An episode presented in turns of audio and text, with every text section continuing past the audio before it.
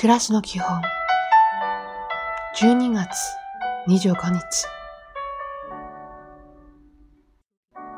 おはよう。まあいいかと思う気持ちも大切です。そんな風に気持ちに隙間を作ると力が抜けて自然と穏やかになります。今日も丁寧に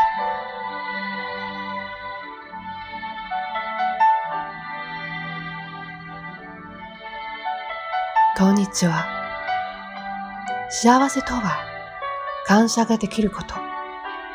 どんなことにもありがとうという感謝の気持ちを抱けることが幸せなのでしょではないでしょうか。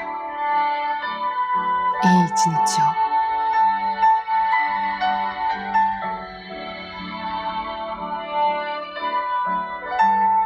おやすみなさい。どんな状況であろうと、自分の姿勢を見つめて、必要なら修正をすること。